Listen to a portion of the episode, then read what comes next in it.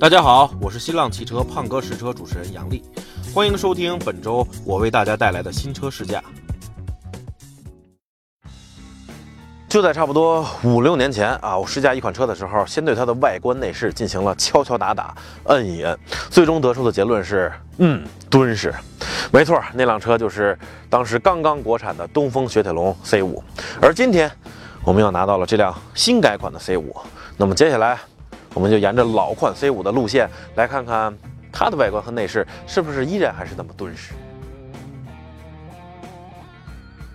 当然，敦实我并不是说。说它钢板有多厚啊，或者说多么这个这个硬，以来验证它的安全性啊，只是说，在这个新新改款的 C5 上面，是不是还能找到老款 C5 给我的那种触感？摸起来哪样都是敦实邦硬的啊，还是那样的敦实。当然呢，敦实的另一个不太好的方面就是它内饰比较硬，呃，基本没有说除了这块还算比较柔软之外，在这块都是比较硬的这种树脂啊。我觉得作为顶配车型来说，稍微欠缺了一点点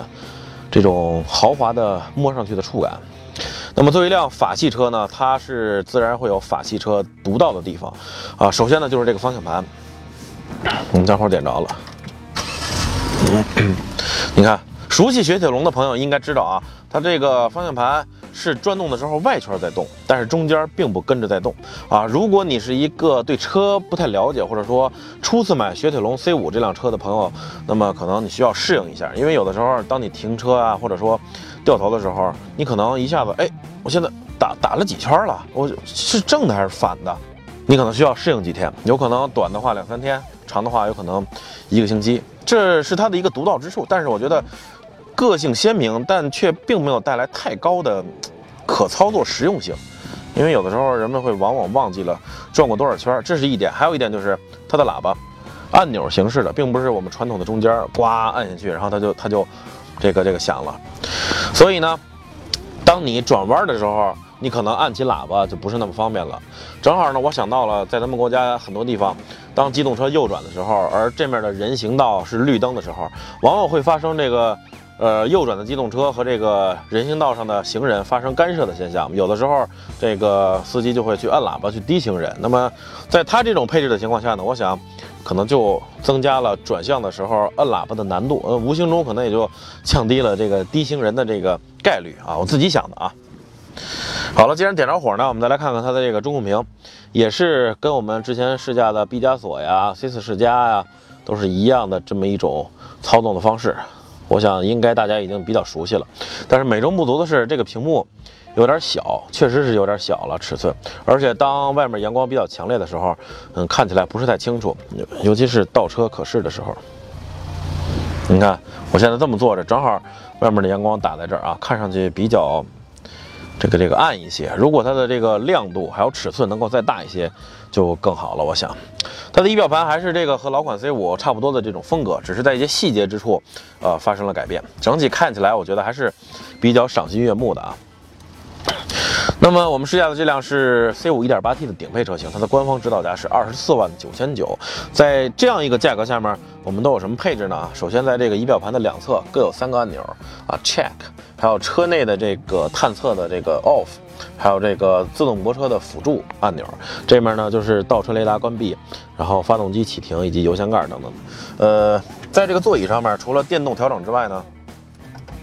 在两边还有呃主驾这边。不经意的这个地方还有这个座椅按摩和座椅加热，而副驾呢只有一个座椅加热，没有按摩。当然副驾也是电动的，这才是顶配嘛。呃，其他呢像这个四个车窗的一键升降，还有这个小比较小的天窗，呃也都是标配。在这块呢是它的中控区，比较密密麻麻的按键，我觉得呃完全可以集成在这个控制屏里面，因为看起来显得有些乱。空调的、音响的等等，嗯。乘坐空间还是不错的，这个座椅也是比较舒服的。它的这个 A 柱呢，应该是我试驾过的所有家用车当中，这个夹角、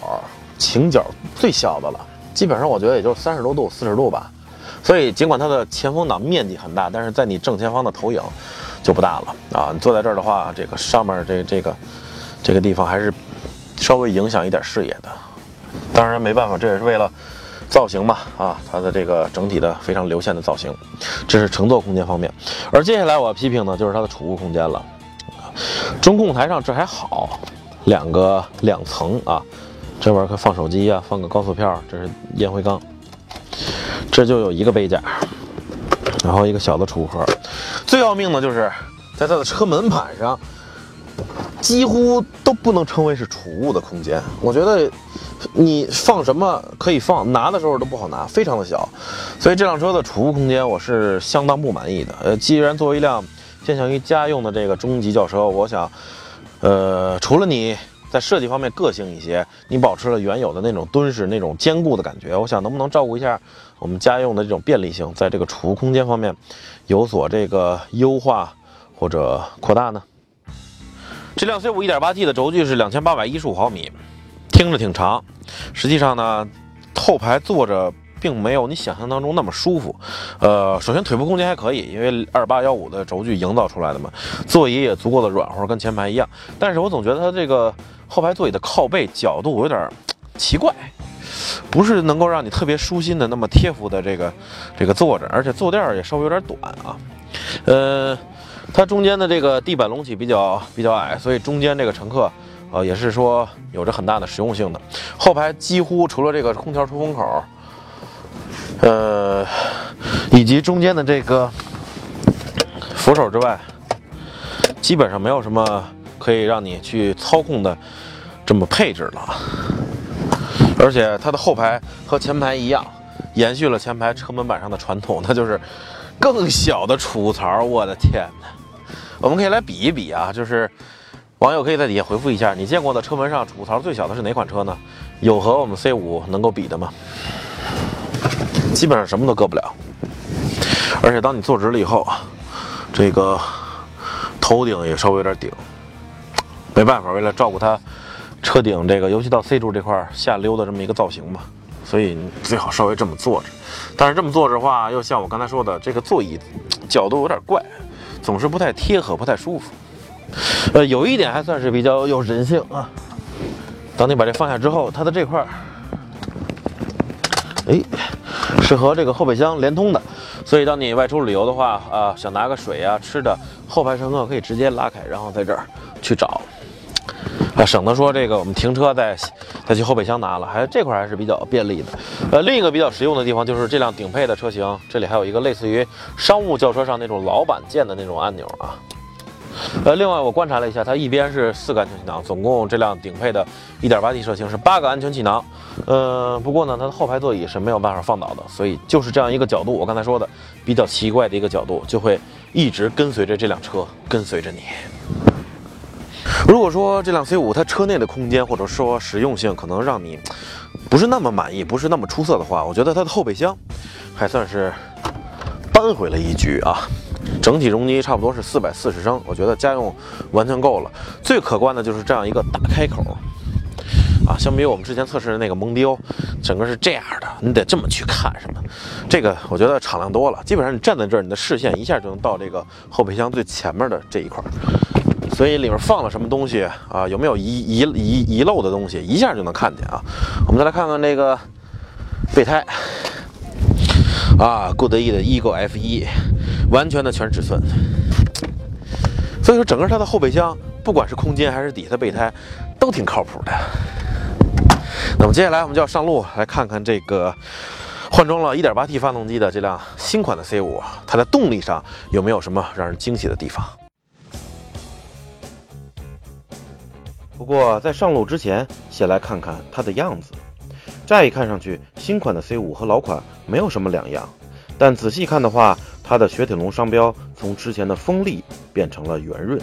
此外，整个车头显得更加年轻，而前翼子板上也有了代表新发动机的标识，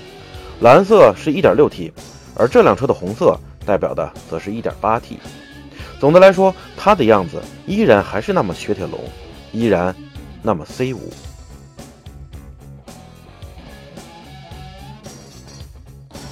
就在好几年前我试驾老款 C 五二点三的时候，我就说它的动力还是以平顺为主，或者说那辆车根本就不是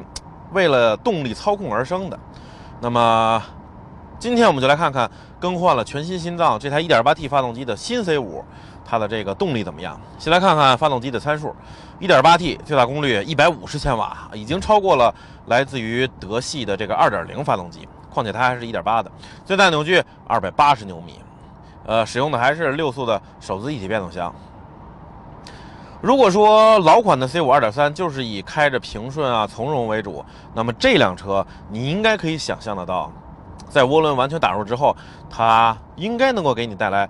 还算不错的畅快的驾驶感受，而事实也正是如此。让我们先进入 S 模式，啊，哦，相当快了。我指的是在这个级别的车型当中，以往我们说二十多万的一些动力比较强的车，都会想到来自于德系的这么几款车型。而对于 C5 来说，以往的话，消费者买它更多是考虑到，嗯，我想从容一些，我想低调一些，我想内敛一些，我想平稳一些。但是今天这辆更换全新心脏的这个 C5，我觉得它在动力方面确实值得让人刮目相看了。所以。以往可能是比较偏稳重一些的消费者对 C5 感兴趣，但是现在我想说的是，如果你喜欢开起来畅快一些，或者说更偏激情一些，那么年轻人选择 C5 也完全没有问题了。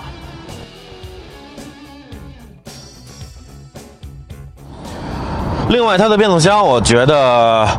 呃，跟发动机的匹配也算是进行了一定的升级或者说进步。即使在 D 档模式下，你一脚油门到底，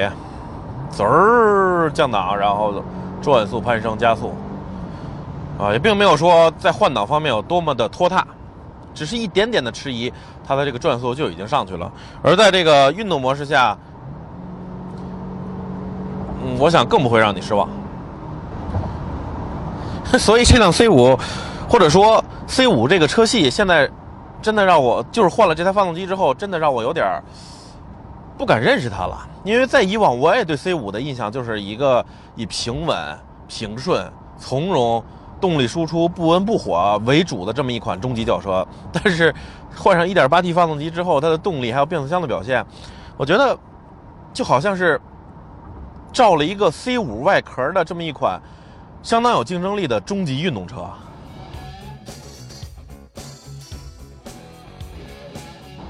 另外，在油耗方面，它也能给我们不错的惊喜。我们这几天测试啊，就是基本上北京的市区道路有高速、有环路、有这个一般的红绿灯的路面啊，拥堵路况碰到过两次交通事故的拥堵路况，它的综合百公里油耗是八点九二升，相当低了。但是，呃，一切事物都有它的双双面性。或者说双刃剑，这台 1.8T 发动机在涡轮打入之后，能够让你感觉到畅快的动力感受。那么在涡轮完全打入之前呢，它的起步相对来说并不是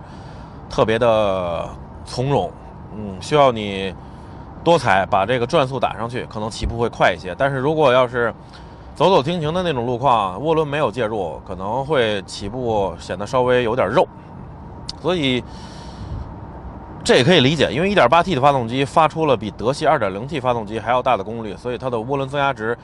也要稍微大一些。那么打动这个涡轮的排气增压值也要更大，所以就需要比较高的转速才能扭矩介入。而在悬挂方面，C5 依然保持了我之前试驾的那个老款 C5 的那种怎么说呢？紧贴路面的那种敦实感。柔中偏韧，我觉得韧的稍微有一点点硬了啊。在一些小的震动的路面，比如公路接缝，它的表现还是不错的。稍微有一点大大的这个震动，比如减速坎，它